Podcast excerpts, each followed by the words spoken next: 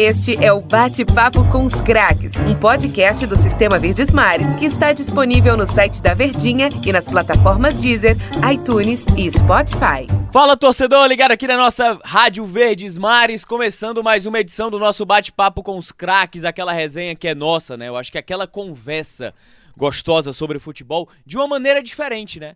Que foge daquele contexto de entrevista, de jogo, de pós-jogo, aqui também tem, mas eu acho que muito mais contextualizado para você torcedor que gosta de acompanhar o que normalmente não é rotina dentro dos noticiários esportivos. Não sei se o torcedor entendeu. Você sabe muito bem como é que funciona a nossa resenha, sempre trazendo um convidado especial com uma ligação muito forte aqui com o nosso futebol cearense, seja dentro de campo, seja nas quatro linhas, mas que tenha construído uma identidade, tenha participado de momentos muito fortes dentro do nosso futebol. E claro, o grande legado, acho que a gente sempre traz aqui no Bate-Papo com os Craques, é também deixar cada vez mais viva né, a cultura do futebol cearense. Seja um cara do início dos anos 2000, do início dos anos 90, 80, 70, a um cara que construiu carreira mais recente aqui no nosso futebol cearense. E o entrevistado de hoje ele é extremamente especial, porque o cara ele tem história história da última década para cá, recentemente também. É a história recente contada do nosso futebol cearense. E o cara tem sim história construída no Fortaleza e no Ceará com respeito das duas torcidas de forma igual, e isso é que é o mais difícil, principalmente nesses tempos modernos de redes sociais, que a gente sabe como funciona, né? Mas antes de apresentar o nosso convidado especialíssimo aqui, cara, queria apresentar aquele cara que tá sempre comigo aqui, ô oh, meu Deus do céu, de é. novo, toda a tá vida. Sempre se vendo. Sábado, domingo, ô oh, meu Deus do céu. Denis Medeiros, prazerzão, hein, cara. Mais uma dessa nossa parceria aqui do Bate-Papo com os Craques. Fala, Tony Alexandrino, um grande abraço. Tamo junto aqui no Bate-Papo com os Craques, sempre entrevistando uma, um personagem importante do futebol cearense. E esse cara que a gente vai entrevistar, você falou muito bem, tem o um respeito das duas torcidas, até em off a gente tava conversando. Seria mais. É, é, não sei se a palavra certa seria vencedor. Acho que a palavra certa seria vencedor. É, é, teria tudo para ser mais vencedor do que foi no Fortaleza, mas acabou sendo no Ceará. Curioso isso, né? No Ceará tem números melhores do que o Fortaleza e uma campanha é, muito boa. Uma campanha que o Ceará está até hoje na Série A, graças a. a tudo começou a, a, com ele, né? Nessa segunda passagem, nesse segundo acesso recente do Ceará para a Série A. É, e, e, e, é, particularmente, aqui, aqui é uma opinião do Dentes, particularmente acho um, um, um bom treinador. Particularmente, com certeza, com particularmente sempre achei um bom treinador, é, um esquema muito bom, que me encantou bastante. Eu vou dar alguns spoilers aqui, você vai falar, eu não vou falar não, mas vou dizer, eu vou entregar logo aqui, é, é, porque treinou muito bem o Ceará em 2017, Sim. era um time muito bom. Não... Os times do Fortaleza também, também 2014, também, 2015. Também. Mas aquele Ceará, aquele Ceará me, me, chamou muita atenção, cara, em 2017. O jeito que jogava. É, o jeito que Pedro Ken e, e, e, É, eu tô entregando aqui. O jeito que Pedro Ken e Ricardinho praticamente se reinventaram para jogar juntos. E o próprio Richardson sendo um. Nossa, né? Tinha Raul. O, o, o cara que bancou Leandro Carvalho também. Tem muita coisa boa. Vamos apresentar logo. O Lima, aqui. o que o Lima é, jogou rapaz, foi um absurdo. Vamos apresentar. Calma. E ainda tinha um Raul no banco. Calma, calma. Vamos apresentar aqui o nosso, nosso entrevistado de hoje. Ele que, uma vez Ricardo Berna falou numa entrevista, rapaz, o homem ele é articulado, o homem sabe conversar, o homem é bom de resenha. E como bate-papo com os craques é resenha, não é só pergunta e resposta em entrevista, torcedor cearense, abre, abre as portas aí, seja bem-vindo. Treinador Marcelo Chamusca, que tem muita identificação com o nosso futebol cearense. Ô Chamusca, prazerzão tá te recebendo aqui. Seja bem-vindo ao nosso bate-papo com os craques. Um dos grandes nomes da história do futebol cearense, hein? Prazer grande, Denis, Tom, tá participando do, do programa.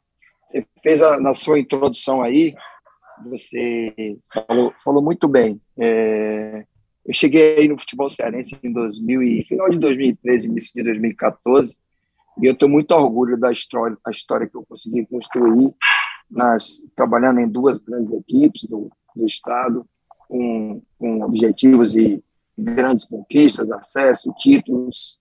Estou marcado na história por ter sido campeão estadual nos, nos dois grandes clubes, né, no, no Fortaleza em 2015 e no Ceará em 2018, e o acesso, e também foi um, um, um trabalho muito bacana, muito interessante, onde a gente de fato conseguiu construir claro que é, tanto no Fortaleza como no Ceará, em todas as equipes que a gente trabalhou, a gente não, nunca, nunca constrói nada sozinho. É, os atletas, a comissão técnica, a diretoria, o apoio das torcidas também são fundamentais na, na conquista dos objetivos. Mas é sempre um motivo de muito orgulho, todas as vezes que falo para os torcedores aí do Estado, porque é, é um, um, Estado, uma cidade, principalmente Fortaleza, que eu adoro de, de coração e, e, e, sempre me senti muito bem quando estive aí, sempre fui muito bem acolhido. Então, os resultados também são reflexo, é um reflexo, na verdade, da forma como a gente foi recebido aí e o respeito que não só a imprensa, mas todos os torcedores e todas as pessoas que trabalham com futebol aí no estado têm por mim. Ô Chamusca, como é característica aqui no nosso bate-papo com os craques, cara, claro que a gente vai falar dos momentos com Fortaleza e Ceará. Porém, aqui acho que além da gente evidenciar e trazer processos e projetos de carreira, do que vivenciou, do que pensa, eu acho que a gente gosta, antes de mais nada, valorizar o ser humano antes de qualquer treinador, jogador, que traz muitas vezes a falsa impressão de que os caras são só aquilo dentro de campo, a gente sempre gosta de trazer um pouco do ser humano chamusca. Mas eu queria te perguntar, é, chamusca, como é que começou essa tua carreira, tua trajetória no futebol? Como pensar em trabalhar com o futebol? O que é que te motivou? Na verdade, Tom, a minha, a minha história no futebol começou quando eu já tinha ainda na infância, né, quando eu tinha 12, 13 anos, eu, eu jogava futsal na, na escola, Escola Teresa de Lisieux, o, o nosso professor, saudoso Delmar Santana, foi quem me indicou para fazer uma avaliação, ele que organizava, e ele era o treinador da, da, da, base do Bahia na época. Então, eu fui fazer uma avaliação lá, acabei passando na avaliação, eu jogava no futsal, eu jogava mais como, como atacante ali, mais na frente, né? E, e fui para o Bahia na época com 13 anos e passei por todas as, as etapas de formação, me profissionalizei lá, fui bicampeão no sub-20, juniores, depois fui bicampeão no profissional em 86 e 87 e segui carreira como atleta profissional. Mas o que me fez entrar no futebol, eu assim é, Tom, a minha recordação de infância, desde que eu, que eu me entendo como gente, eu sempre gostei muito de futebol, muito.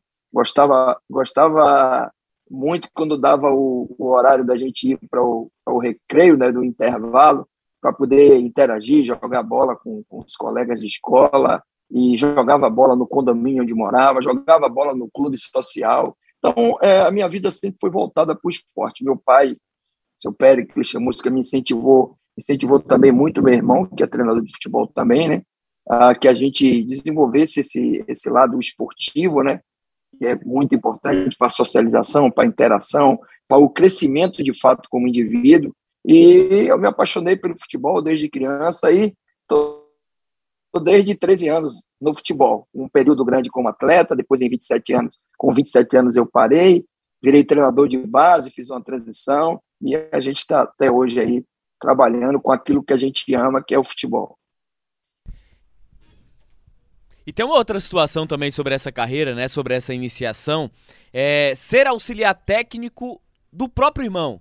No, no caso, o Pericles que você acabou mencionando. E dentro desse processo, Chamus, que a gente sabe que futebol a carreira ela é muito intensa. Ela é de janeiro a janeiro, de segunda a segunda, 24 horas por dia. Uma, uma coisa é você ser irmão do seu irmão, outra coisa é você trabalhar com o seu irmão. É como normalmente dupla, dupla sertaneja, né? Onde você convive o, 24 horas o, de segunda a segunda. O Tite trabalha com. Na verdade, o filho do Tite trabalha Ex com o Tite na exatamente. seleção. Exatamente. Né? Eu queria saber do Chamusca sobre esse processo, né? Para ser auxiliar a convivência, a ida e o conhecimento em outros países até o momento exato. Não, agora eu acho que eu consigo, eu já, já posso trilhar minha carreira como treinador. Então, Tom, é, eu, eu quando resolvi fazer a, a transição de atleta para treinador de futebol, eu já fui, eu falo até brincando em algumas palestras que eu, eu dou por aí, que eu, eu em um determinado momento da minha carreira como atleta, passei por muitas equipes, equipes de pouco investimento. Então, é, o, o, saudoso professor Lula Pereira, com quem eu tive o prazer de trabalhar em 2003 como auxiliar no Bahia, falava brincando que eu não tinha currículo, eu tinha atestado de sofrimento, porque se você for olhar minha, o meu currículo, é, é, como, como atleta de futebol, joguei em equipes de, de, de baixo investimento, sofri demais, e quando eu resolvi fazer essa transição para trabalhar como treinador, quem me induziu a fazer a transição já foi meu irmão, o Péricles.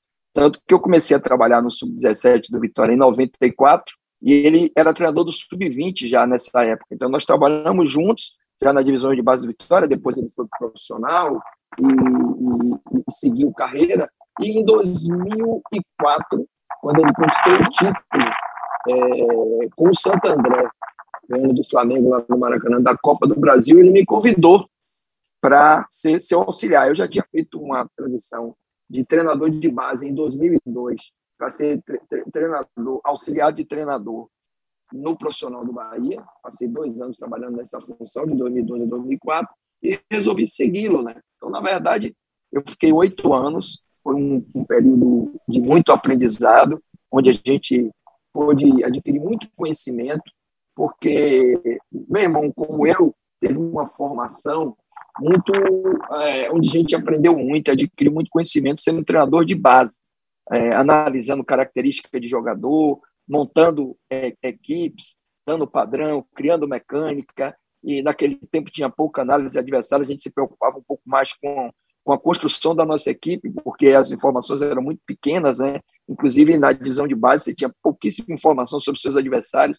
Então, isso dava a gente um poder de ter que fazer uma boa leitura de jogo, mudar situações durante o jogo que foram muito importantes. E eu sempre exercitei muito no período que eu trabalhei, foram é, 10 anos, na verdade, oito anos com meu irmão, de 2004 até 2012, e mais dois anos que eu trabalhei no Bahia, e tive, tive a oportunidade de trabalhar com Lula, com Evaristo, com Edinho Nazaré, com Vadão, com vários treinadores que passaram ali naquele período. Então, para mim, foi um período de muito aprendizado, onde eu sempre me colocava, fazia sempre esse exercício, que é um exercício interessante, inclusive para os ouvintes, eu, eu sei que tem muita gente que, que escuta o programa, que tem intenção, talvez, de investir, em virar treinador, em fazer um curso. Então, é muito importante quando o cara está nesse papel de auxiliar, ele se posicionar em alguns momentos é, e fazer o exercício de como se ele fosse o treinador, qual decisão ele tomaria na hora de escalar um jogador ou na hora de, de, de alguma situação que você precisa ter um contato com o atleta ou passar alguma informação ou definir alguma situação. Então, para mim, foi um período de muito aprendizado, além de, de você é, é, ter a possibilidade de construir o seu modelo de treino, que vai estar totalmente interligado no seu modelo de jogo, que é o que você quer que a sua equipe faça no jogo, é, nas, fases, nas, fases, nas fases do jogo, atacar, defender, transitar, situação de bola parada. Então, a construção de carreira ela está toda embasada nesse momento que eu trabalhei com meu irmão e pude aliar um pouco da prática que eu tinha de vestiário, principalmente, no período que eu fui atleta. Eu tinha um cheiro de vestiário, que isso é, é muito interessante para a carreira do treinador também. Meu irmão é, foi atleta até os 20 anos, depois é, resolveu desistir, estudou educação física, era preparador físico e virou treinador, então tinha um conhecimento acadêmico muito interessante. Então nós unimos um pouco da minha prática com um pouco do conhecimento acadêmico que ele tinha e fizemos uma dupla de muito sucesso em todos os lugares onde a gente passou. A gente conquistou títulos, conquistou títulos no Brasil, conquistamos títulos no Japão, títulos no Catar. Então foi um período, na verdade, onde não só a gente pôde fazer um, um, uma base é, e, e, e se preparar principalmente no aspecto financeiro, porque eu queria retomar e voltar a minha carreira como treinador, já treinando equipes profissionais, mas eu precisava ter uma base financeira que me desse uma estabilidade para poder me arriscar no mercado. Então, o período que eu trabalhei com o meu irmão foi muito importante para isso. Ô Marcelo Chamusca, você citou muitos técnicos, citou aí a sua experiência com seu irmão também. Eu queria te fazer é, duas perguntas, Tom Alexandre que adora isso aí. Duas perguntas para você responder, mas, mas dá para responder, são perguntas simples.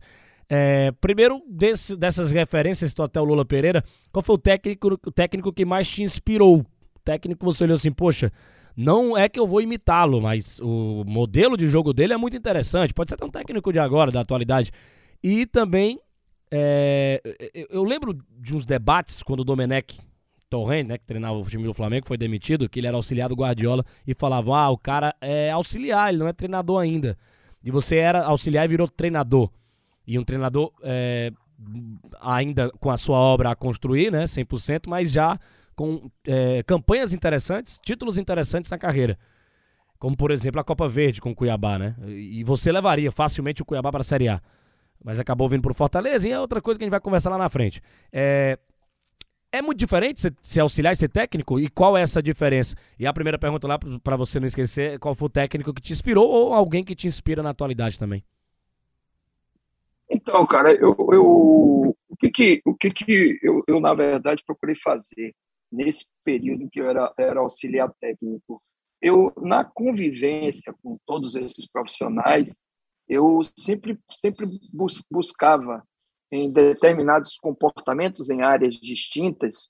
Hoje, hoje por exemplo, Denis, quando você vai fazer uma, o curso da CBF, né, eu passei por todos os, todos os estágios e pré-requisitos, e hoje, hoje eu tenho a minha licença PRO, foram quatro anos é, fazendo o curso, dois anos de licença A, dois anos de licença PRO, você tem, tem é, várias, diríamos assim, várias matérias, várias cadeiras dentro, dentro do curso se, se, se tem é, você você tem que se, se aprimorar no, no aspecto de metodologia de, de treino e de análise de adversário é, você tem que se aprimorar na, na questão da organização do seu treinamento. O, o tal do treinar para para quê né? Para que que eu estou treinando? O que é que eu quero que meu time transfira para o campo de jogo? É, é, relações interpessoais que é o tempo todo trabalhando gestão a, a uma, uma questão que é muito importante, a questão de análise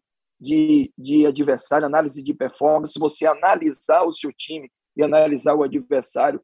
Só que na, na, na época que eu comecei como auxiliar, ali, comecei trabalhando na base, depois virei auxiliar, é, essas áreas eram muito pouco faladas, né?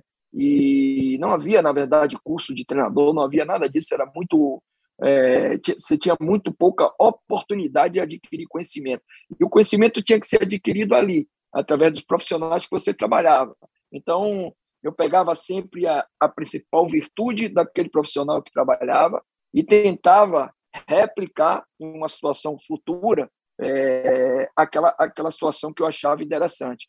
Alguns lidam melhor na área de gestão, outros lidam melhor com, com a questão da metodologia de treino, treinava-se melhor. Outros já tinham uma leitura mais apurada das situações de jogo. Outros já conseguiam lidar melhor com os conflitos que aconteciam no dia a dia dentro do vestiário. Então, todos esses profissionais que eu trabalhei, eu procurei assimilar alguma virtude que fosse interessante na minha construção como treinador.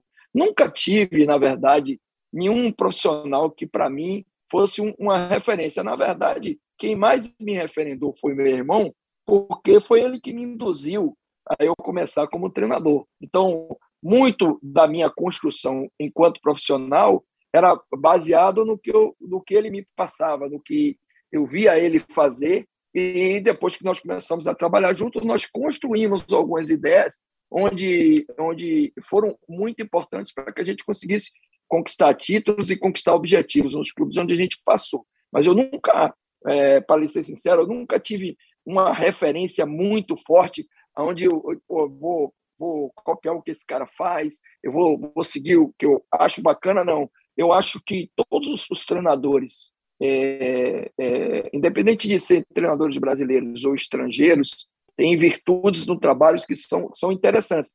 Claro que algumas virtudes você é, acha mais, mais interessante, porque o modelo de jogo ele está muito associado a uma questão de personalidade daquele profissional que está construindo um modelo de jogo. Por exemplo, os meus times, você pode ver a maioria dos times que eu trabalhei, assim, a característica são times mais técnicos, que tocam muito, muito a bola. Eu era um volante, é, tinha uma, uma boa qualidade de passe, gostava de sair para jogar, joguei várias vezes como meia também na minha carreira, primava muito pelo bom passe, um aproveitamento de passe muito bom, era técnico e, e era ao mesmo tempo também muito aguerrido quando meu time não tinha a bola, eu precisava recuperá-la. Então, quando eu crio um modelo, eu quero sempre privilegiar a maior técnica do jogo, a maior qualidade do jogo, é, um jogo mais propositivo. Agora, a gente também tem que é, ficar sempre atento porque o, o, o seu trabalho tem que se encaixar na característica do projeto que você foi contratado. Eu vou lhe dar uma, uma, um exemplo prático. Eu fui para o Paysandu, fui até campeão no Paysandu em 2017, é, no, no Repar, na final lá, com gol até de Bergson, é, aos 47 do segundo tempo também.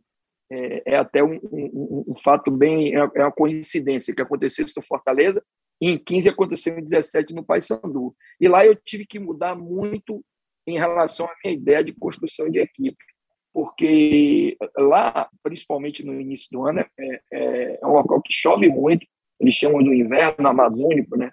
né nesse período aí, fevereiro, março, os campos, principalmente no interior, a condição é muito ruim, você tem é, pouca qualidade de piso, é, é, é jogadores de muita força física e muito contato. São jogadores paraenses pela característica, apesar de ter jogadores do meio para frente com muita técnica, com força, que arrastam bem a bola. Então eu tive que é, amoldar e fazer com que a minha equipe se adaptasse àquela realidade de competição. Então o jogo com bola no chão não poderia ser o principal objetivo. E a gente, em alguns jogos, a gente teria que deixar de ser protagonista do jogo e ser propositivo para fazer um jogo mais reativo ou um jogo mais de ligação direta, com nove de mais estatura, com três volantes mais de marcação, para ganhar a segunda bola e poder acelerar no campo do adversário. Então, as ideias elas estão muito relacionadas à, à, à sua história, quando você constrói o modelo das suas equipes. Mas isso não pode se sobrepor à competição, e é o objetivo maior, que eu Ali eu tinha que ser campeão, e para ser campeão eu tinha que mudar um pouquinho a característica da equipe. A gente acabou fazendo e conquistando o título. Só um exemplo de o quanto é importante, até para você ter uma continuidade, você, você ter essa percepção que você precisa mudar algumas situações que vão ser importantes para a conquista do objetivo maior. Rapaz, a conversa é boa, viu? A conversa é boa e ela passa rápido aqui no nosso bate-papo com os craques, como é de prática. Teve, teve, teve, uma outra pergunta aí, eh, me, me recorde aí, foram duas, né? Foi, foi, do foi do técnico, você respondeu já. Eu já respondi, né? Já, é, já respondeu. Ou seja, eu tenho, eu tenho várias referências. É. Rapaz, por isso que a conversa é boa, Chamusca. A gente precisa fazer o rápido, primeiro e rápido intervalo aqui no nosso bate-papo com os craques, para quem tá no rádio, tá? Mas para quem tá nos nossos podcasts, segue o fluxo aí dessa entrevista com o Chamusca. Este é o Bate-Papo com os Craques, um podcast do Sistema Verdes Mares que está disponível no site da Verdinha e nas plataformas Deezer, iTunes e Spotify. O primeiro grande sucesso, acho que a primeira grande referência do Chamusca foi com o Salgueiro, né? O acesso com o Salgueiro, a vinda para o Fortaleza para um projeto de 2014 de um Fortaleza que vinha no início de temporada de retomada, porque não tinha Copa do Nordeste. Eu, eu acho que não tinha Copa do Brasil também, era só estadual e Série C. E para você formar um time, para você manter, o Fortaleza passar, participar da primeira fase do estadual, para depois ir para o segundo, para reconquistar calendário para 2015. Então foi num momento de muita dificuldade, de um treinador em ascensão e de um clube que precisava das suas ideias também para voltar a ascender. Como é que foi aquele convite, Chamusca, aquele início? E o detalhe, né? Quando o Chamusca é contratado ali, ele é conhecido como irmão do Pericles Chamusca. E ao final daquele ano, ele já sai como treinador Marcelo Chamusca. Explique essa situação de 2014. Bom, é, a, a, situação foi o seguinte: é, você, tudo que você falou aí foi perfeita a sua explanação. Eu, eu, quando eu voltei, na verdade, eu fiz a, a minha, minha retomada de carreira e resolvi fazer a minha carreira solo a partir de 2012, quando eu retornei com, com o Péricles do Catar. A gente retornou ali por maio e ele, ele fez um planejamento de não mais trabalhar nessa temporada de 2012. E eu recebi um convite do Vitória da Conquista para disputar aquela competição que, que tem todos os estados aqui aqui na Bahia chamada de Copa Estado da Bahia, que dá uma vaga, dava uma vaga na Copa do Brasil. E eu fui convidado pelo Vitória da Conquista, pelo então presidente, que até hoje, inclusive, ele é o presidente do, do Vitória da Conquista, o Ederlane Amorim. Ele, tá, ele vai ser até candidato agora à Federação Baiana aqui, está fazendo campanha e tudo.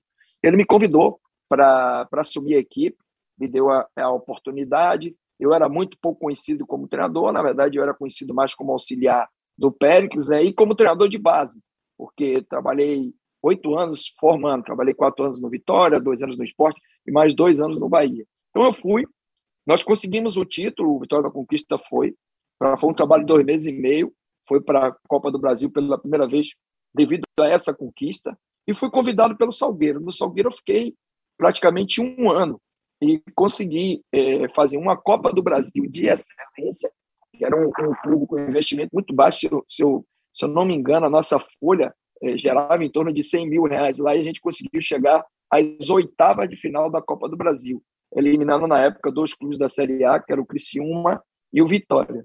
E, e conseguimos o acesso da Série D para a Série C.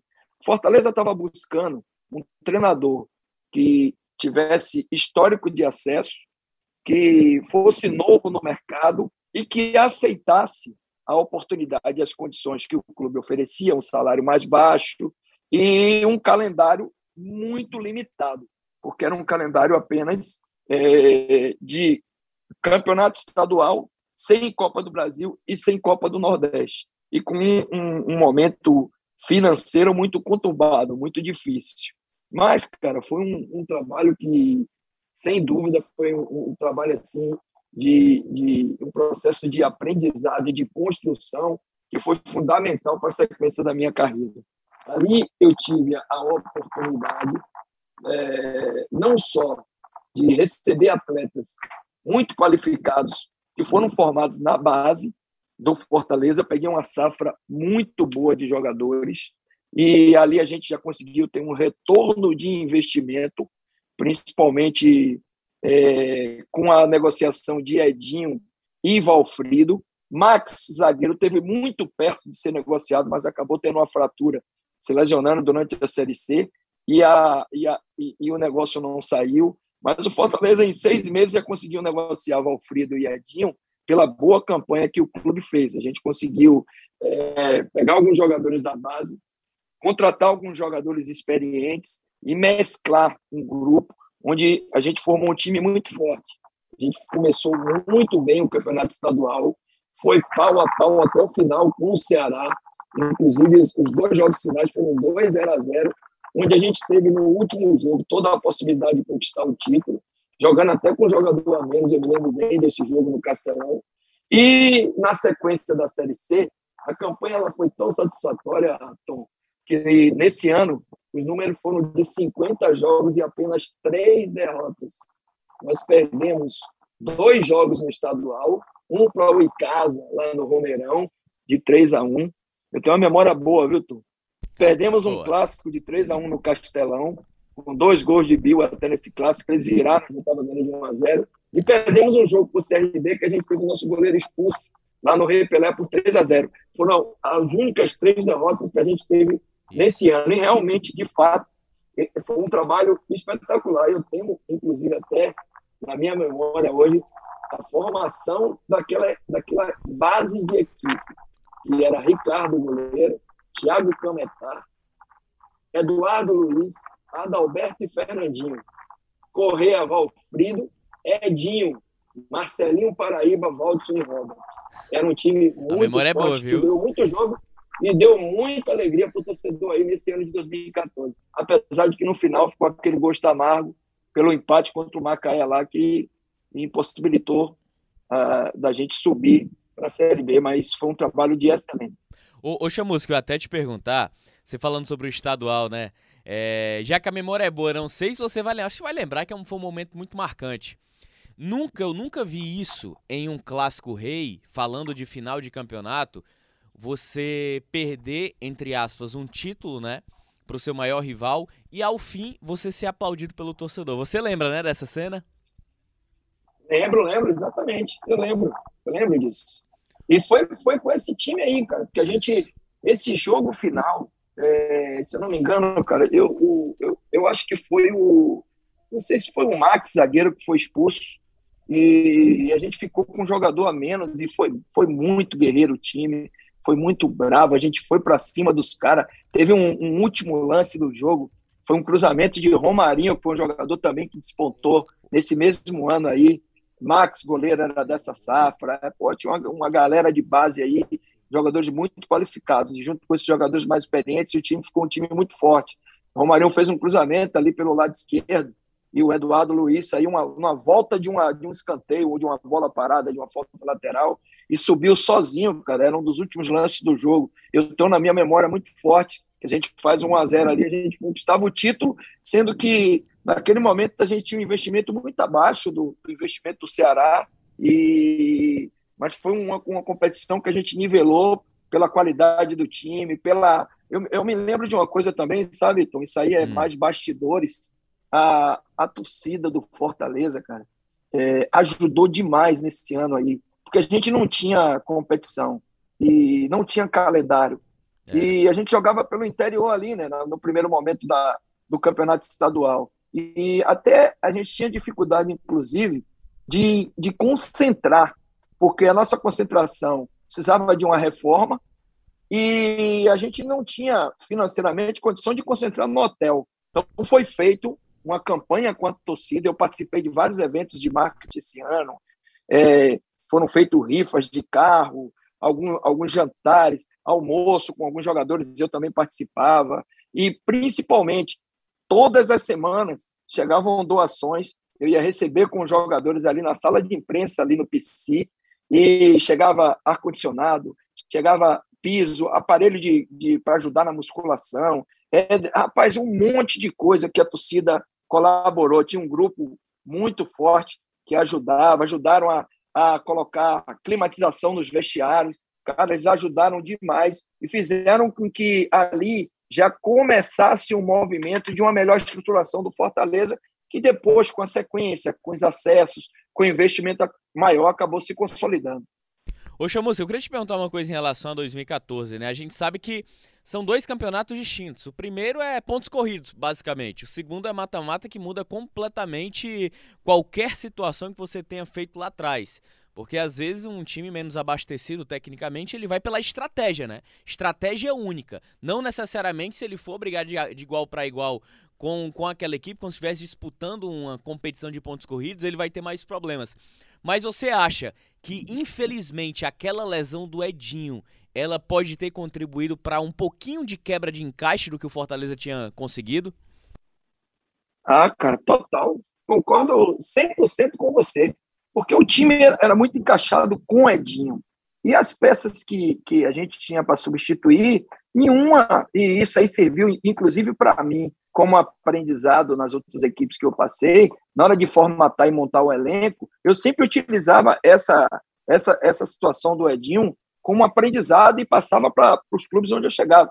A gente precisa ter reposição à altura, principalmente não é só da altura de qualificação técnica, não, é de característica também, porque todos os jogadores que eu tentei utilizar, nenhum encaixou tão bem, porque Edinho era, era, era um jogador que fazia corredor, mas em nenhum, em nenhum momento ele jogava pisando na linha, dando amplitude. Na verdade, ele vinha por dentro jogar e ele era o pifador. Ele, ele nesse ano, se eu não me engano, ele, ele deu mais de 20 assistências durante a temporada. Ele dava assistência para Valtio, ele dava assistência para Robert, ele dava assistência para Marcelinho. Ele fazia com que a mecânica do time fosse muito bem encaixada pelas movimentações. E quando a gente perdeu o Edinho com a lesão no tornozelo, no último treino nosso, antes de sair para Macaé, foi, foi é, é, amaciar, na verdade, uma chuteira nova e acabou no treino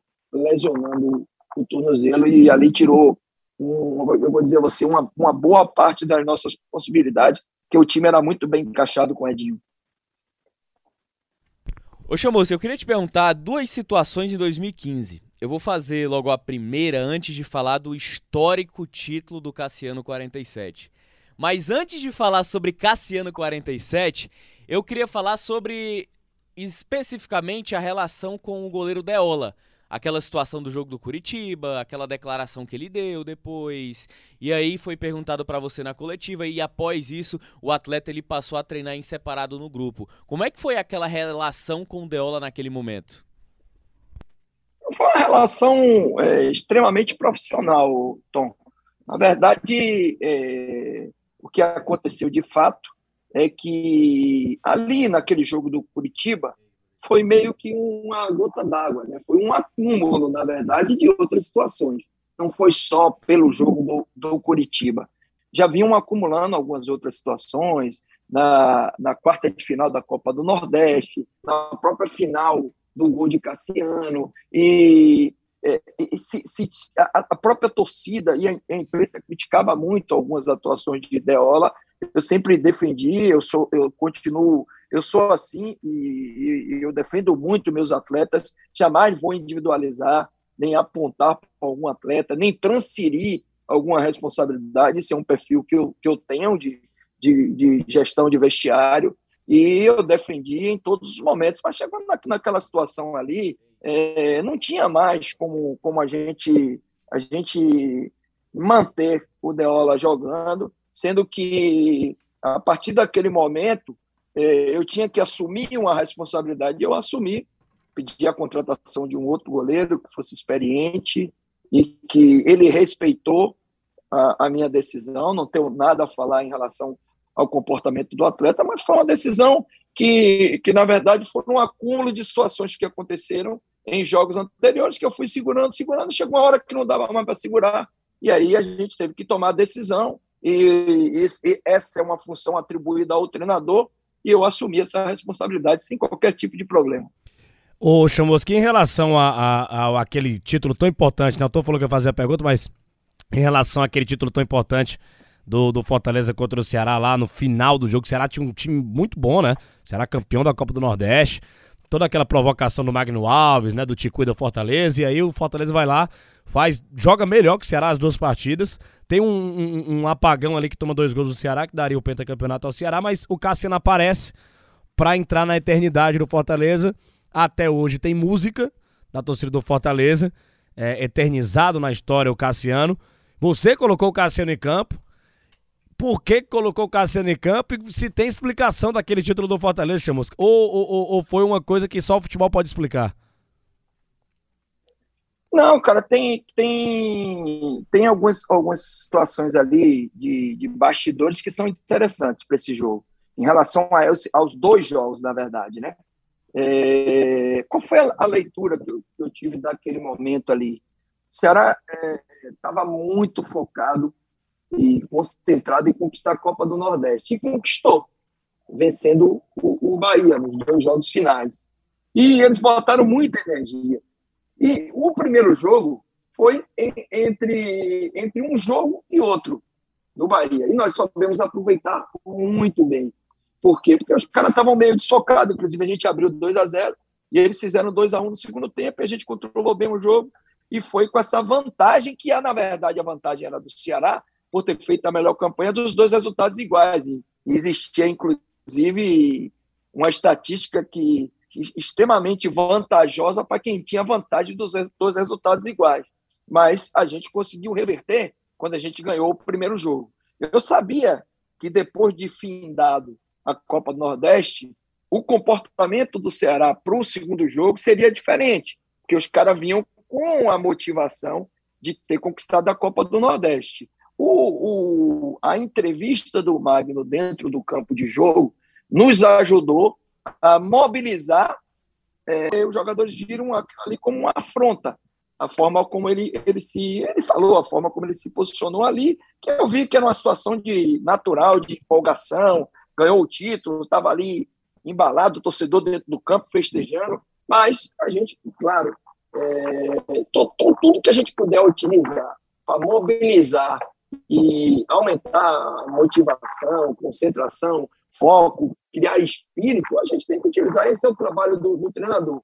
A gente não se prendeu muito a isso, até porque é, o, o, a gente tinha um grupo bem consciente, um grupo bem responsável, muito comprometido com a causa, e os caras queriam de, demais ganhar esse título, porque tinha muito tempo que o Fortaleza não ganhava um título estadual.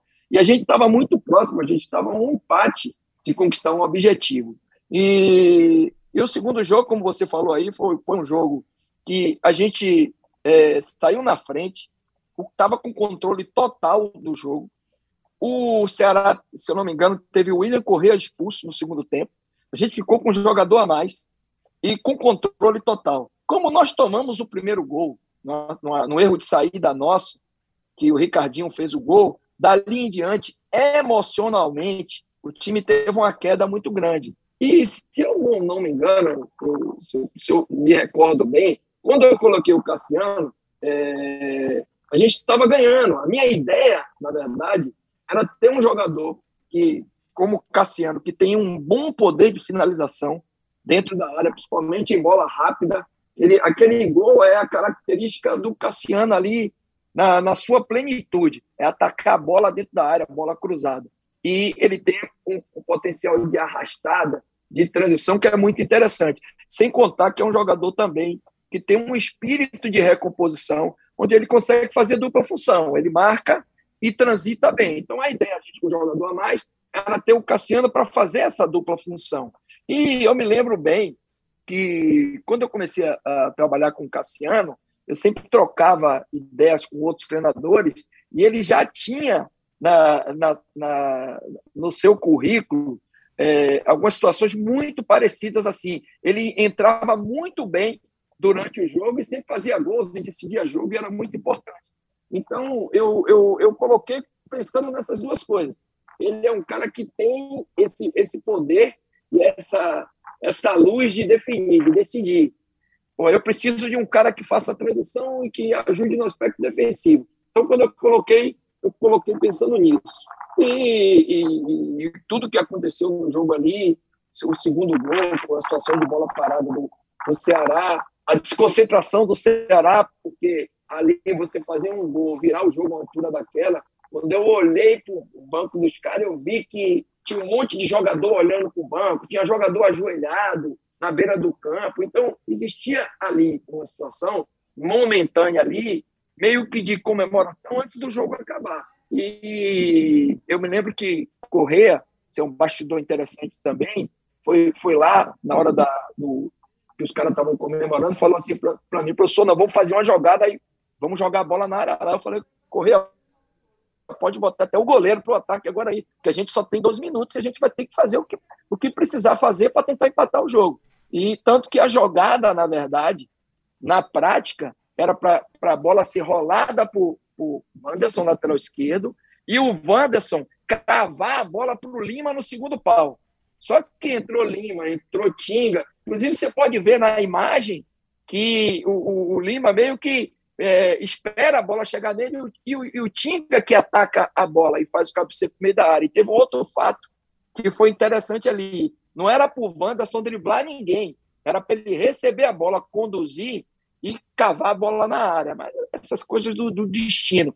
Quando ele fez o movimento para driblar o adversário, fez com que o time se organizasse melhor na entrada na área e a bola pudesse ser cavada com mais jogadores do Fortaleza para atacar a bola do que defensores do Ceará naquele momento ali, que os caras se desconcentraram e acharam que o jogo já estava acabado. É, e em relação a, a e, e essa, esse, esse, essa história aí do, do Fortaleza, é, não, foi, não foi uma jogada não foi uma jogada é, de sorte, não. Tá aí o Chamuco explicando que o Fortaleza trabalhava essa jogada, né? Mas acaba. Acho que, acho que tem uma conta de sorte aí também, não tem, não, Chamuco? O Cassiano tá no momento certo, na hora é, certa. Não, claro. Na verdade, na verdade, eu falo, eu falo às vezes assim para meus jogadores, às vezes eu, a gente treina o caos, às vezes, né? Você não é. treina sempre o caos, né? Mas o futebol, a natureza dele é caótica. Então, é, eu... às vezes você treina algumas situações, pô, vamos dar um, dar um, jogar a bola lá na frente, estamos perdendo o jogo. É, por exemplo, você tem um cara que bate bem um lateral, você está você tá no final do jogo, você manda um zagueiro lá, já mandei zagueiro para frente. O ano passado, em 2020, no Cuiabá, eu mandei o Anderson ficar de centroavante, ele estava empatando de 1 a 1 com 1 a 1 com o Chapecoense. Pô, o cara cruzou a bola lá e na cabeça de Anderson, Anderson fez o gol no último minuto do jogo, posicionado como atacante. Então você cria algumas vezes no treino alguma situação caótica para que você possa transferir para uma situação de jogo. Mas ali, na verdade, foi, foi mais iniciativa dos jogadores do que uma iniciativa minha. Foi o correr ali que na hora foi lá e falou, pô, professor, vamos fazer. Eu digo, faça qualquer jogada aí, pode botar o goleiro, todo mundo para frente. Porque, na verdade, a intenção ali era a gente tentar abafar no final e fazer o gol, que acabou acontecendo. Coloca até o presidente no ataque. É, muita coisa, o... viu, Tom? Ah. Muita coisa, Tom. Muita coisa. É, isso é importante dizer. Muita coisa que acontece no futebol, ela é aleatória. O treinador não tem o um mínimo controle. As pessoas acham, os torcedores, que tudo é treinado. Não, não, não. Eu, eu sempre falo para meus jogadores isso. Vocês têm autonomia de tomar as decisões dentro do campo. A gente mostra a ideia, cria uma mecânica, mas os jogadores têm autonomia. E tem muita coisa que acontece que é aleatório. Agora, às vezes, isso já aconteceu comigo e acontece com todos os treinadores, a gente pega os louros né, da situação que aconteceu. Exatamente. É, e, e, nesse mesmo ano, o Fortaleza tinha um time muito bom, né? Time muito bom. 2015 acabou não, não conquistando acesso contra o Brasil de Pelotas. Eu lembro que na época eu até comentava, o Fortaleza é um time de Série C jogando na Série B. Ou, oh, é um time de Série B jogando na Série C pelo elenco, pela qualidade do elenco. Vocês jogariam fácil a Série B daquela temporada. É, e não veio o acesso, né, chamamos com um massacre, um verdadeiro massacre para cima do Brasil de Pelotas. E aquele goleiro, um carequinho, esqueci até, Eduardo alguma coisa, acho que era do, Eduardo Martini. O cara pegou até pensamento, Chamus. Você, você falou aí do, do. Ah, o futebol, muita coisa aleatória aparece. Claro, qualidade do Eduardo.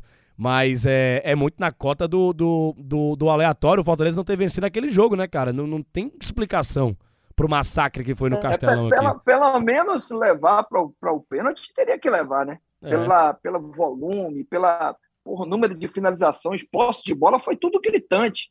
Mas é, Existia, existiam algumas, algumas situações onde o contexto, o contexto, e eu posso falar isso assim, porque eu vivenciei dois anos, e no ano seguinte, em 2016, eu fui para o Guarani e consegui subir na Série C com o Guarani, fazendo uma campanha impecável, inclusive uma, até a final do campeonato contra o Boa Esporte, sem perder um jogo sequer dentro do Brinco de Ouro nessa campanha. Fiquei sete meses, construí, montei, é, participei da, da, da, decisão de contratação de jogadores, dei, implementei um modelo de jogo, fiz todas as etapas necessárias e nós conseguimos obter o êxito. Mas existia um contexto que tem duas coisas que são importantes para a gente ressaltar. É, você pode observar o seguinte: o regulamento da competição mudou, né? Da Série C. Agora são dois quadrangulares, muito mais justo e o correto, na minha opinião, que deveria ter acontecido já há muito tempo.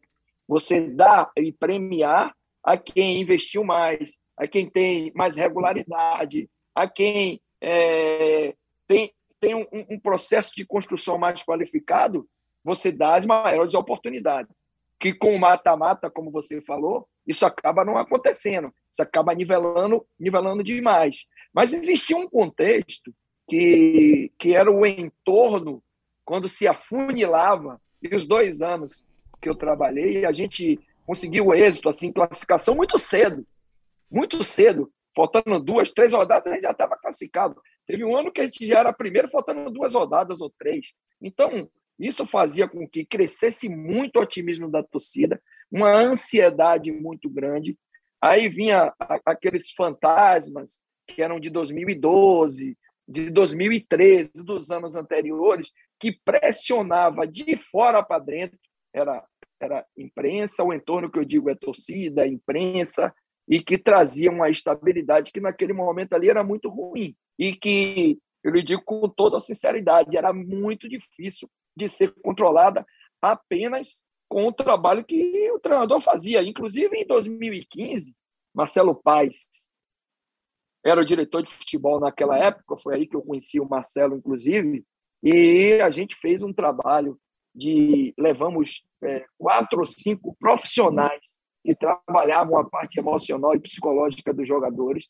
Eles faziam palestras de no máximo 40 minutos, todas elas voltadas para essa questão do mata-mata, para dar confiança, para os caras estar com autoestima lá em cima, para os caras aguentarem a pressão. Hoje tem uma frase que eu utilizo, eu falo assim para meus jogadores: a pressão é um privilégio, porque só tem, só recebe pressão, só é pressionado quem está em algum posto que está chamando atenção por alguma coisa que você fez. Ninguém vai ser pressionado em casa. Eu, por exemplo, passei em casa assistindo os jogos agora no final de semana, sem pressão nenhuma, porque eu não estou trabalhando. Então, a pressão é um privilégio. Quanto mais você for pressionado, é porque você está num posto maior, onde as pessoas vão cobrar de você mais. Então, eu acho que, que essa questão do contexto, de tudo que foi acontecendo, fez com que esses jogos de mata-mata se, se tornassem jogos muito difíceis, muito pelo aspecto emocional. E não é por acaso nem coincidência que, quando o Fortaleza conseguiu subir, foi dentro de um contexto totalmente desfavorável porque mudou-se treinador muito próximo ao final da primeira fase. A torcida estava muito insatisfeita com a performance do time, não acreditava que o time classificasse nem que, que, que conseguisse subir. O primeiro jogo foi dentro de casa, diferente de todos os anos anteriores, e o Fortaleza conseguiu, dentro desse momento de descrédito e de um contexto totalmente diferenciado, vencer o primeiro jogo e conseguir preservar essa vantagem em Juiz de Fora no segundo jogo. Então, não são coincidências. O contexto beneficiou, claro, com o trabalho que foi feito pela diretoria, pelos treinadores, que, se não me engano, começou Bonamigo, depois foi Zago, que, que passaram naquela temporada, que tem muito mérito, tem ter conseguido um objetivo tão importante que foi para o Fortaleza naquele momento. Rapaz, a conversa é boa, viu? Conversa é boa, é como diria Ricardo Herno, homem é bom da latinha, homem gosta da resenha. A gente precisa fazer o último intervalo aqui no nosso bate-papo com os craques. Vem o último bloco aí pra gente falar de Ceará e também a carreira de Chamusca. A gente volta já no Bate-Papo com os Craques. Este é o Bate-Papo com os Craques, um podcast do Sistema Verdes Mares que está disponível no site da Verdinha e nas plataformas Deezer, iTunes e Spotify. É, em relação a, a, a 2017. a 2017 ao time do Ceará, mas só um parênteses, só uma opinião, que eu concordo com tudo que o Chamusca falou em relação à Série C no bloco passado. É, eu acho até que a Série C deveria ser pontos corridos do jeito que é a Série A, a Série B, com todo mundo jogando ida e volta. É, no mundo inteiro é Concordo, assim, concordo. Não entendo por que, que no Brasil não é. O futebol inglês está aí para mostrar como é que se faz a coisa bem feita. E, e dinheiro tem para fazer isso aí. E o negócio é o seguinte: em relação ao time do Ceará, chama, você vem em 2017 com uma desconfiança. Tinha um torcedor do Ceará? Tinha sim, o que disser que não teve. Tinha, porque o Chamusca era muito identificado com Fortaleza, a história do gol lá do Cassiano. E eu achei muito profissional da parte do, do Chamusca pouquíssimas vezes tocou nesse assunto. Sempre, sempre, sempre foi muito. Sempre, o Roger Gouveia também estava, né? Preparador físico da época também foi contestado e tal. E o Ceará fisicamente era muito bom na Série B. É, e, e, você, muito ético e tal, sempre trabalhou muito bem, tentou conquistar a torcida do Ceará e conseguiu conquistar. Você está na história do Ceará, Marcelo Chamusca. Como é que foi essa negociação com o Robson de Castro para treinar o time do Ceará? Você que que tirou do Ceará o pentacampeonato que o Ceará tenta, né? Repetir o feito que fez lá no começo de sua história. E, e você vem ao Ceará e faz aquela campanha de certa forma muito boa, diga-se de passagem, principalmente no segundo turno. O que o Ceará fez no segundo turno, que eu comecei aqui falando no programa, realmente foi de, de tirar o chapéu com aquele time que tinha Everson no gol, é, que tinha na lateral direito o Thiago Cametá, que tinha jogado com você no Fortaleza, mas acabou saindo, né? Problemas internos, e aí você teve que improvisar na lateral direita. É, achou muito bem ali o Pio, mas em alguns jogos foi o Richardson por ali, para que o Raul jogasse na volância. Olha que elenco, né? Aí você tinha na defesa o Rafael Pereira, o próprio é, é, é, é Thiago Alves, tinha o próprio Valdo também. Você vai ali pro lado esquerdo, você tinha o Romário, fez uma baita Série B. Aí meio de campo, é, a base, né? Richardson, Pedro Quem, você achou o Ricardinho no segundo turno, a torcida pedindo muito o ídolo lá, você coloca o Ricardinho, ele se encaixa muito bem naquele time, com Lima, Leandro Carvalho e o Elton sendo o goleador desse time. Que time, hein, Chamusca? Que time que você montou em 2017 pro Ceará subir? Rapaz, esse time, esse time é muito bom. Esse time é muito bom. Eu cheguei, na verdade, eu cheguei na décima rodada da Série B. Eu estava no Paysandu, tinha sido campeão estadual, fui vice-campeão da Copa Verde, perdeu para o Luverdense. Começou muito bem a Série B, o Paysandu. A gente começou bem, chegou a ficar no G4 algumas rodadas. Foi o primeiro time naquele ano a ganhar do Internacional na Série B. E, e aí eu recebi o convite, cara. Quando eu recebi o convite, eu vou te ser sincero, é, o, o, Ceará já tinha me procurado algumas vezes. Me, me procurou é, em 2014, e me procurou também em 2015. Em 2014 até foi a Evandro Letão que me ligou. E eu sempre tive na cabeça o seguinte: pô, os caras querem me contratar porque os caras viram de perto o trabalho que eu fiz no Fortaleza e viram que eu tenho capacidade. E tinha muita aquela história de que, por eu não ter conseguido os acessos, que depois disso aí acabou é, morrendo, porque era uma, era uma tese que não tinha fundamento nenhum, até porque eu conquistei títulos estaduais e a maioria dos títulos estaduais eu tive que passar por mata-mata para conquistar. Inclusive, os dois títulos que eu conquistei no Fortaleza no, no Ceará, a gente passou no mata-mata para chegar à final e você tem que vencer o mata-mata da final para ser campeão. Mas tinha, eh, tinha aquele rótulo que eles que colocaram em mim aí no, no estado de que eu era um treinador de regularidade, de ponto corrido. Então, quando o Ceará me contratou, é, Robson até falou isso para mim, era muito em cima desse rótulo, porque eu fazia bem o campeonato de regularidade e vinha fazendo um bom campeonato pelo Paysandu. Mas em nenhum momento, cara, eu, eu pensei assim, eu acho que eu vou ser mal recebido pela torcida do Ceará, pela história que eu tenho no Fortaleza. Eu sabia que tinha alguns, alguns torcedores que iam ter uma certa resistência, mas eu acreditava muito na minha capacidade de, de trabalho, de trazer os resultados e reverter esse pensamento de alguns torcedores.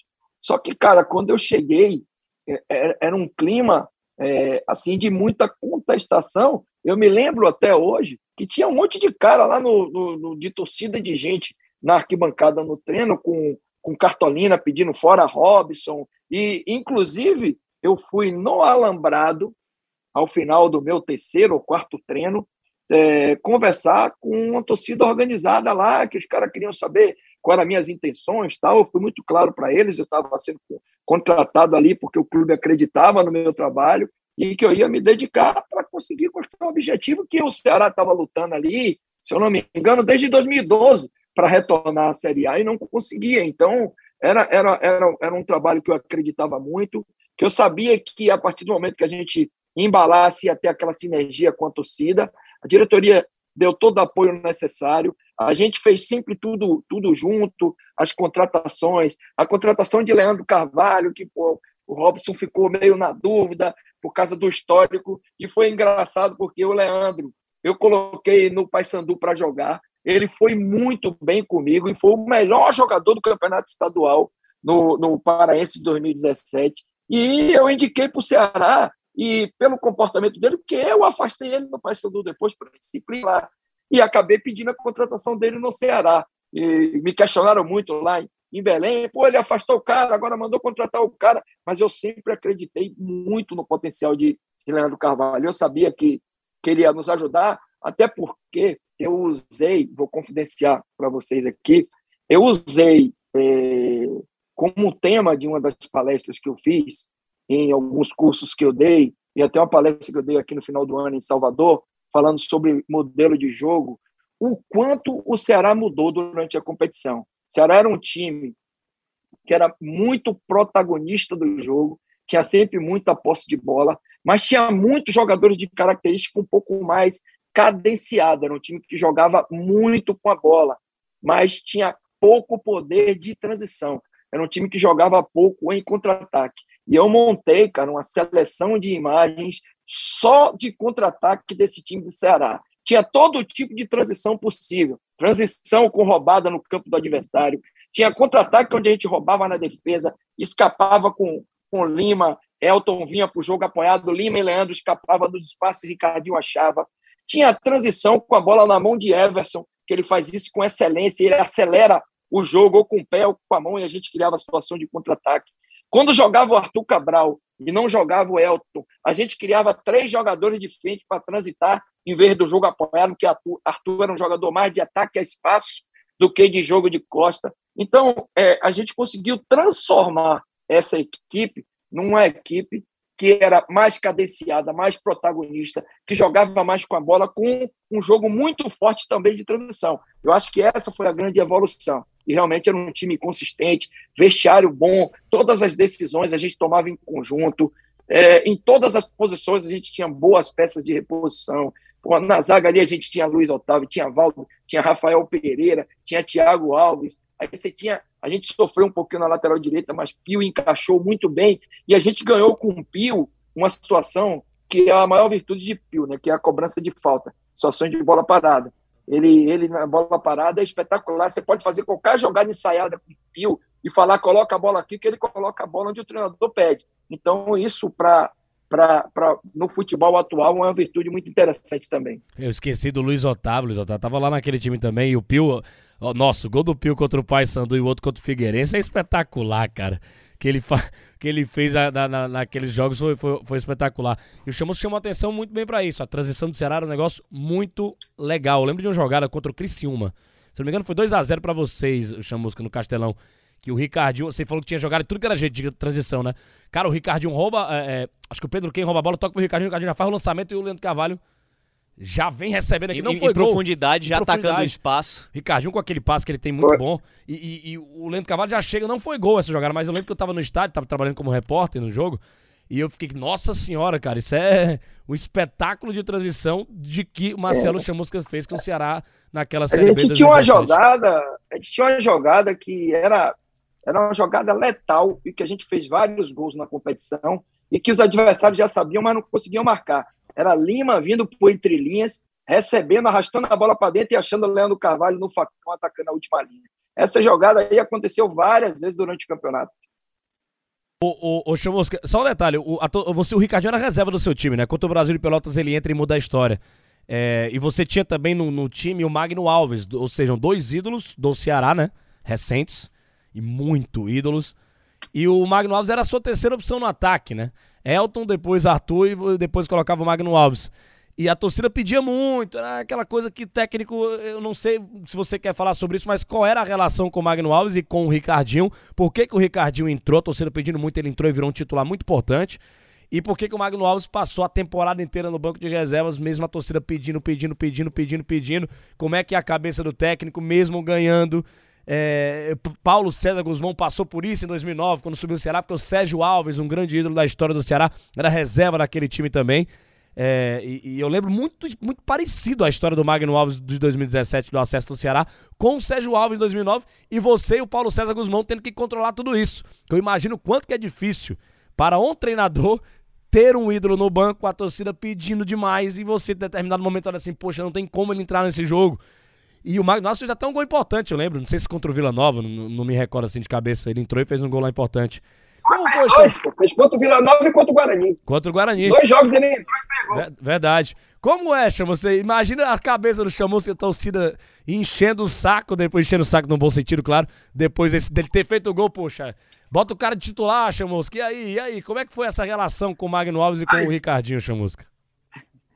Mas eu vou te falar que, que foi uma, uma situação a gente, é, quem, quem, quem estava de fora e não sabia o que acontecia internamente no, no clube, tinha uma leitura de que pô, deve estar sendo extremamente difícil para o Chamusca controlar esse tipo de situação. Mas, cara, eu, eu fui extremamente justo com, com o Magno em todos os, os momentos. Eu vou te explicar por quê. Quando eu cheguei no Ceará, já existia um questionamento e algumas pessoas já contestavam a performance e a produtividade de Magno. Mas se você for pegar a, a, a, e olhar aí meus primeiros quatro jogos, Magno foi titular nos quatro jogos comigo quando eu cheguei. Ele jogou em todos esses jogos. Titular e capitão, e, né, Marcelo? Titular e seu capitão. E capitão. Aí, se eu não me engano, é, depois eu estabeleci, você pode também observar que aconteceu isso, durante quase um ano que eu fiquei no Ceará, é, eu fiz, eu fazia um revezamento de capitães. Às vezes era Rafael Pereira, às vezes era Luiz Otávio, às vezes era Pedro Quem, coloquei Richardson para ser capitão, é, Ricardinho foi em vários jogos. E tinha, eu, sempre, eu sempre gosto de fazer isso em alguns clubes que a gente tem jogadores com, com essa característica, com esse perfil, na verdade. Então, é, por que, que eu fui justo? Porque eu dei as oportunidades, fiz a minha análise, em relação à produtividade e à performance, performance de Magno. Entendi no meu quinto jogo contra o Juventude que eu precisava mudar e dar uma oportunidade para Elton. Elton fez um gol e deu assistência do, do segundo gol. E foi muito bem no jogo. Dali em diante, eu teria que dar sequência para o Elton. Tanto que eu dei essa sequência por um motivo justo. O cara entrou e performou. Então, para mim, é muito simples é, é, to, tomar essa, essa decisão. O, o crescimento do Arthur ele, ele se deu porque, em um determinado momento, é, o, o Magno teve um, algum problema familiar e pediu para não viajar, se eu não me engano, para um jogo contra o Guarani em Campinas. E o Arthur entrou, e se eu, se eu não me engano, porque minha memória é muito boa, a gente empatou de 2 a 2 e o segundo gol foi de Arthur. E dali em diante, todos os jogos que a gente fazia, que o Arthur entrava, principalmente fora de casa, ele entrava e definia, e fazia, fazia, fazia gols, e estava sendo fundamental nessa trajetória, nessa construção do acesso do, durante o campeonato. Então, cara, é um processo de justiça, de performance. Tenho que ressaltar que Magno foi muito profissional durante todo o processo. Nós não tivemos qualquer tipo de problema. Eu fui muito sincero com ele, inclusive muito antes de eu dar uma nova oportunidade para ele. Eu falei para ele que eu ia colocar ele para jogar e ele teria uma nova oportunidade e coloquei nesses jogos contra o Vila Nova, contra o Guarani, que foram jogos onde Arthur aconteceu, tem uma, alguns episódios de bastidores que são interessantes, por isso que eu gosto de contar. Arthur é, entrou no jogo contra Santa Cruz lá em Recife, esse jogo foi 0 a 0 e foi um jogo, uma, uma é, é, eu, eu, chamo que foi um, um, meio que briga de rua, porque a gente batia no Santa Cruz, Santa Cruz batia na gente. Não foi um jogo muito controlado. A gente atacava os caras, caras. Era uma oportunidade dos dois lados. Foi um jogo bom e acabou 0 a 0 E o último lance do jogo, o Arthur estourou na cara do Júlio César. Nenhuma reposição de contra-ataque do Everson. Eu tenho até essa imagem nessa palestra de contra-ataque que eu falei que eu montei. E o Arthur finalizou e, e, e o, o, Júlio César pegou. O Júlio César está até agora no Red Bull. É o reserva do Cleiton no Red Bull. Jogou no Corinthians. Fez uma grande defesa nesse jogo. E era o último lance do jogo, aos 48 do segundo tempo. Arthur ficou muito abatido. É um atleta jovem, estava iniciando carreira, estava é, tava com a imagem de que sempre era o cara que entrava e resolvia os jogos e fazia gols e decidia. E nesse, nesse dia ele saiu com a imagem de vilão. E ali você precisa, em algum momento, preservar até uma questão emocional e mental do atleta. Então, ali se deu uma possibilidade nos jogos seguintes da gente começar a dar uma oportunidade ao Magno para que o Arthur pudesse se recuperar desse aspecto emocional e a gente ter um jogador com a qualidade de Magno para ser ter três, na verdade, você ter três caras, três nove, velho, de referência, como Elton, como Magno e como Arthur Cabral, caramba, velho, o treinador tá, tá muito bem na posição. E eu me sentia muito, bem em fazer todas essas mexidas, porque eu sempre agia com o máximo de justiça, coerência, tinha sempre o respaldo dos jogadores, do grupo, que isso que foi o mais importante para eu tomar decisões, e acabei conduzindo com total tranquilidade, até porque eu, eu sempre falo, eu tenho uma frase que eu sempre utilizo, que é uh, o futebol, o, o, jogo não tem muro nem tem cerca. Tudo que acontece dentro do campo de jogo está todo mundo vendo. Ô, ô Chamusca, eu queria logo engatar aqui, a gente falando dessa Série B, né? Série A de 2018, eu acho que é um outro, é um outro momento, é uma outra realidade o sarrafo se eleva, não apenas para a montagem de elenco, mas também pelas variações que você vai buscar para o contexto de competição. Uma competição que, claro, tem a vivência da Série B, mas tem, tem, tem o mesmo estilo, né? Campeonato de regularidade. Quem mantém, quem se aproxima mais da sua regularidade vai alcançar os objetivos estabelecidos inicialmente. O Ceará tem continuidade de trabalho. Essa diretoria ela já tinha tido a vivência ruim de 2010, pela primeira vez quando conquistou lá, né, desse processo, de não ter mantido o elenco, ter dispensado porque financeiramente entre aspas seria inviável para recontratar lá na frente. Não, dessa vez não. Manteve elenco, manteve a base, manteve treinador, fez contratações importantes e pontuais, alguns investimentos também pela primeira vez que o Ceará fazia para uma Série A de Campeonato Brasileiro.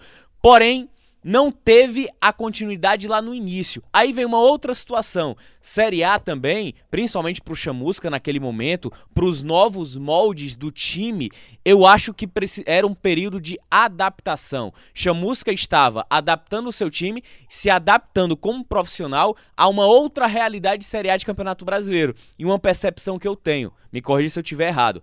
Quando o Ceará estava começando a se adaptar, assim como o Chamusca treinador, o trabalho ele é quebrado. você, você já deu o relato, o relato completo de tudo que aconteceu aí. De fato, foi isso, isso mesmo. O, o, o Ceará é, vinha de um longo período na Série B. É, se você pegar o, tudo que aconteceu no início do ano, antes de começar a Série A, a gente foi um ano onde o, era o ano do centenário do Fortaleza. Então, a rivalidade estava muito acirrada. Era o início do trabalho do Rogério Ceni no Fortaleza. Fortaleza montou um bom time, tá? E, e, e assim, era uma, uma, uma situação em que nós precisávamos vencer o campeonato estadual, até para que tivesse uma, uma tranquilidade de continuidade, que no Brasil, na verdade, você é, o processo é totalmente invertido. Não é você, é, através do trabalho, da construção, da continuidade do seu trabalho que você vai conquistar. Você precisa ter a continuidade para poder conquistar. Então é o inverso. E o que, que aconteceu? A gente se desgastou muito nesse primeiro momento da temporada, que foi Copa do Nordeste, Copa do Brasil e Campeonato Estadual. Sendo que o Campeonato Estadual era o ano do centenário do Fortaleza, onde o Fortaleza estava investindo muito para tentar conquistar o campeonato no seu ano de centenário. Então, a gente disputando três competições e com algumas dificuldades no estadual, porque a gente usou uma boa parte, se eu não me engano, de 18 jogos que nós fizemos no estadual. Em 14, nós utilizamos a equipe alternativa e fizemos um campeonato muito bom, com regularidade, vencendo jogos. Chegamos ao último jogo é, antes da semifinal, com toda a possibilidade de chegar com vantagem. Aí nós perdemos a vantagem quando a gente colocou o time alternativo e perdeu para o Uniclinic na época, né? É, por 1 a 0 no, no Castelão. Aí o, o, Fortaleza passou a ter a vantagem, nós acabamos ganhando os dois jogos finais e, e, e, levando o título da competição com muito mérito por todo o campeonato que a gente fez. Mas o desgaste que a gente teve. A gente teve a melhor campanha da Copa do Nordeste nessa primeira fase. Depois eu já não estava mais como treinador, eu acho que já era o Lisca, foi eliminado pelo Bahia, se eu não me engano, na sequência da Copa do Nordeste. E, e na Copa do Brasil, sobre o meu comando, nós perdemos nos pênaltis para o Atlético Paranaense, onde a gente fez um jogo muito bom na Baixada, finalizou mais, teve mais posse de bola. Foi um jogo, inclusive, que eles tiveram o Thiago Helena expulso no primeiro tempo, e a gente igualou muito, foi 0 a 0 o jogo. E um a um no Castelão, aí foi para os pênaltis e a gente acabou perdendo nos pênaltis, isso na terceira fase da competição. Então, quando a gente entrou no Serena, muito desgastado mentalmente, fisicamente, muito... Ricardinho lesionou no primeiro jogo, é, é, todos, a comissão técnica, jogadores, diretoria, até a própria torcida, começando a entender que era um momento diferente, era uma outra competição, outro nível de adversário, e a gente num processo ali de retomada. Inclusive, é, se eu, se eu, eu acho que, que, esse ano foi o, o, ano da Copa do Mundo e o campeonato parou na 12 rodada. E até a hora que o campeonato parou, o, eu saí na sexta rodada, depois Jorginho assumiu, se não me engano, ficou três rodadas, depois Lística ficou mais três e teve a parada no 12 jogo. A partir daí, foi feita uma reformulação no elenco, foram contratados mais de quase 10 jogadores, mudou as duas laterais, o, do meio para frente mudou bastante a, a, equipe. Foi contratado o Calisson, foi contratado Juninho, Ju, Juninho é, Quixadá. esqueci Quixadá, Juninho Quixadá. Foi contratado, Samuel Xavier foi contratado comigo, mas só jogou um jogo comigo, estava fora de ritmo. Éder João Luiz, Lucas, Naldo. É, o volante, o volante Edinho, Naldo, Naldo já estava comigo, mas Edinho foi contratado. Foi contratado um bom número de jogadores aí. Uhum. Foram contratados um bom número de jogadores. Aí, a partir daí, o Lisca teve tempo de treinar nessa parada de Copa do Mundo, encaixou o time. É, o, o Ceará começou a fazer alguns jogos no PV, a torcida jogando junto, é muito forte, criou uma sinergia e por muito mérito do, do trabalho que o Lisca realizou, o Ceará conseguiu se salvar em 2018 nessa, nesse segundo turno da competição, fazendo o segundo turno de excelência. Mas veja quantas coisas eu falei em relação a questão de planejamento, de que, na verdade, na hora que, que oscila, não são levadas em consideração. Ô Chamusca, pra gente arrematar nossa entrevista aqui, cara, a conversa é tão boa, é tão boa. Lembra aquela previsão que eu tinha te falado? 50 a 55 minutos? Esquece. A gente já tá aqui há mais de uma hora e 15 conversando sobre futebol, é muito bom. Mas para arrematar essa nossa entrevista, essa nossa conversa, a gente sabe que tem muito muitas outras coisas para conversar, mas como o tempo é curto, queria te falar sobre essa última passagem aqui no Fortaleza. Era uma oportunidade para você se recolocar no mercado de Série A também. Era uma oportunidade também de retorno ao Fortaleza de um clube em que você naturalmente tem identificação, tem um carinho, sob o comando de um cara que lá atrás estava segurando a tua mão também como diretor de futebol, que era o Marcelo Paes. Só que infelizmente o trabalho ele não teve tanto resultado dentro da expectativa que se esperava pelo Chamusca. Eu acho que muito em virtude de que a situação de mudança de treinador não foi uma mudança em que ah, a Fortaleza tá mal, tá perdendo todos os jogos, precisa de uma sacudida, não. Só foi um dos maiores ídolos, o melhor treinador da história do Fortaleza que saiu, que tinha um time padronizado para o que ele queria, do jeito que ele queria então fica um pouco mais difícil de você ter essa retomada de trabalho. Eu queria te perguntar, qual foi a maior dificuldade que você talvez tenha encontrado nesse Fortaleza? O tempo, o encaixe de continuidade de trabalho e filosofia do Sene, o que é que mais dificultou?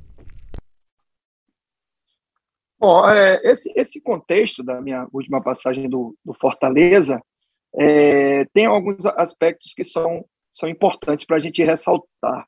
Claro que eh, quando você assume uma equipe durante uma competição, eh, num, num, campeonato tão nivelado e tão difícil como é a Série A, você, eu, eu, eu não saí do, do Cuiabá de forma aleatória, tomando uma decisão precipitada, nada disso, tudo foi muito bem pensado. O que o Fortaleza me ofereceu em todos os aspectos, me, me ofereceu um, um contrato até final de 2022, eu já conhecia Marcelo Paz, não precisa falar da minha, minha história no, no, clube, conhecendo a cidade, conhecendo a torcida, é, entendendo que o clube vivia um novo, novo momento do que o momento que eu passei em 14 e 15, onde a gente, eu citei até anteriormente, em uma das respostas, a dificuldade que a gente tinha em relação à estrutura. O Fortaleza que eu encontrei em 2020 foi um outro Fortaleza, mas algumas coisas que você é, não, não consegue ter a leitura quando você está fora do clube, que você só passa a ter quando você está lá dentro trabalhando no dia a dia, dificultaram um, um pouco para que a gente pudesse fazer uma transição de saída de um treinador, que a gente sabe que não é fácil, é, que já estava algum, algum tempo no clube, com algum um histórico muito positivo, com a ideia muito enraizada de forma de jogar. Talvez aí tenha sido o, o fator que, que, no meu pensamento, assim, mais difícil, porque o time não conseguia performar jogando dessa forma e ter os resultados. Até performar em alguns jogos, eu acho que o, que o, o Fortaleza conseguiu. Eu estava assistindo agora no sábado o jogo Fortaleza e Flamengo, até lembrei que no último, no ano passado, o Fortaleza e Flamengo, eu era o treinador do Fortaleza no Castelão. E nós fizemos um jogo muito nivelado. Em alguns momentos, a gente teve até um controle maior do jogo do que o Flamengo. E o Flamengo que foi campeão com o Rogério da Série A. Então, fizemos um jogo muito bom contra o Red Bull, lá em Bragança. Tomamos um gol no final. Fizemos um jogo onde amassou o Goiás, os caras finalizaram duas vezes, o jogo foi um a um. A gente teve jogos, Vasco, a gente jogou em São Januário, amassou o Vasco, acabou o jogo com um, um dobro de finalizações do adversário. Muitos jogos a gente conseguiu performar só que a gente não teve os resultados. Então, era, era uma forma muito enraizada que você tem tempo de trabalhar e de te, te, te, é, tentar implementar alguma coisa que seria a minha ideia, cada treinador tem a sua ideia, tem a sua forma de trabalho, tem a sua metodologia. Então, isso tudo eu tive que fazer e essa transição foi muito difícil. Era um momento internamente um pouco conturbado no aspecto financeiro do clube, porque a gente estava vivendo a pandemia, estava jogando sem público, tinha uma instabilidade financeira ali, que também, eu acredito que naquele momento tem interferido um pouquinho, não tinha, em nenhum momento teve é, ninguém expôs publicamente, não nada disso, mas o, o clube, como todos os clubes no Brasil, todos, você vai ter uma ou outra exceção, devido à pandemia, teve algumas dificuldades financeiras ali, inclusive quando eu saí do, do Fortaleza, eu fiz um acordo rescisório e tudo que eu, que eu precisava receber foi parcelado e o Fortaleza cumpriu fielmente comigo, inclusive até antecipando as datas, que é uma praxe, inclusive, da gestão de, de Marcelo Paz. Só que é, todo, todo, todas essas questões e esse contexto acabam influenciando um pouquinho indiretamente num, num, trabalho que vinha de uma sequência muito positiva e, e que a gente não conseguiu ter sequência de, de resultados. Agora, uma coisa que, que eu gostaria de ressaltar é que, na, na minha opinião, e eu inclusive expus isso na reunião que a gente teve de planejamento para a temporada seguinte, eu acreditava que alguns atletas é, já estavam encerrando os seus ciclos e que o, o time precisava fazer uma mexida ali no elenco de jogadores para a temporada seguinte. O que, é que aconteceu de fato depois que eu saí? O, Anderson assumiu, o Fortaleza conseguiu é, até ganhar alguns jogos, mas terminou o campeonato numa situação muito difícil. Tanto que na virada do ano foi feito uma reformulação. E se você pegar o número de jogadores contratados aí, você vai ver que deve ser na faixa de 8 a 10 jogadores. Então, esse time que hoje faz sucesso, esse elenco que hoje faz sucesso no Fortaleza, com um novo treinador, jogando de uma forma diferente, que tá, vem jogando muito bem, vem performando, vem dando um orgulho muito grande à, a torcida aí, por tudo que o clube tem feito nessa temporada, está longe de ser o time que eu assumi o ano passado, no final da competição. Ou seja, existia ali claramente, ali claramente, quando eu assumi, uma situação de encerramento de ciclo por parte de alguns atletas. E isso foi percebido por Marcelo e pela diretoria. Ele, muito inteligente, o que, é que foi feito ao final da temporada? Foi feita essa, essa reformulação. Chegou Pikachu, chegou Tite, chegou Benevenuto, que estava comigo no Botafogo, chegou Lucas Crispim, chegou Ederson, chegou Robson, chegou Matheus Vargas, que estava emprestado do Atlético Goianiense voltou. Então, é uma nova equipe praticamente que foi montada para a temporada de 2021. Então, não, não, não é tentar explicar, é apenas mostrar o contexto que aconteceu durante a minha passagem. Mas assumo total responsabilidade. A gente, quando assumiu o projeto, a gente tinha consciência do risco que a gente estava correndo, sair de uma equipe onde eu montei, onde eu construí, onde eu defini o modelo de jogo, onde estava performando e acabou subindo, inclusive, e para correr um risco que era um risco calculado pela história, pela camisa, principalmente pela identificação que eu sempre tive com o torcedor aí do Estado e dos dois clubes, tanto do Ceará como do Fortaleza. E infelizmente também, né, é quando tem essa transição que já é muito difícil, como você citou, tava até lembrando aqui, puxando pela memória. Quando você tem uma boa performance, se você não consegue a vitória, aí emocionalmente você acaba tendo uma pequena queda na sua curva de evolução entre as partidas e essa linha é ela, essa linha ela é muito tênue para você controlar no futebol. Além do mais, teve o surto de Covid também, antes daquele jogo contra o esporte, enfim que trouxe várias complicações para o trabalho do Chamusca e também do início do Enderson lá na frente. Chamusca, queria te agradecer demais, demais, demais. A conversa foi espetacular. Muito obrigado, tá? Não, que isso. Eu que agradeço a oportunidade de poder falar aí para as torcidas, né? É sempre uma honra, é sempre um prazer muito grande a gente contar um pouquinho da nossa história e falar sobre futebol, que é aquilo que a gente ama de fazer. De agradecer aqui ao Chamusca, que belíssima entrevista que ele concedeu pra gente e mostra mais uma vez o que eu falei lá no começo, né? O Chamusca entende muito de futebol, um bom treinador. Queria ver, tomara que o Chamusca consiga aí na carreira. É... A gente sabe que o tempo é, é tempo a tempo, né? No futebol também. O Chamusca consiga ser um técnico ratificado de Série A do Campeonato Brasileiro. Como eu também penso igual do Lisca também. Acho que são dois técnicos que têm ideias muito interessantes. Ô, Chamusca, te agradecer mais uma vez aqui essa entrevista no Bate-Papo com os Craques. Lembrando pro torcedor que tá acompanhando agora, agora no rádio. Gostou da conversa? Tá acompanhando desde o início? Vai lá nos nossos podcasts que já tá disponível para você ouvir a qualquer momento. Para quem pegou na metade do caminho, também tá no podcast, no bom dia, no boa tarde, no boa noite, na boa madrugada, quando e onde você quiser escutar. E a gente vai ficando por aqui. Grande abraço para você. Até a nossa próxima resenha aqui no Bate-Papo com os Craques. Valeu, foi bom demais. Este é o Bate-Papo com os Craques, um podcast do Sistema Verdes Mares que está disponível no site da Verdinha e nas plataformas Deezer, iTunes e Spotify.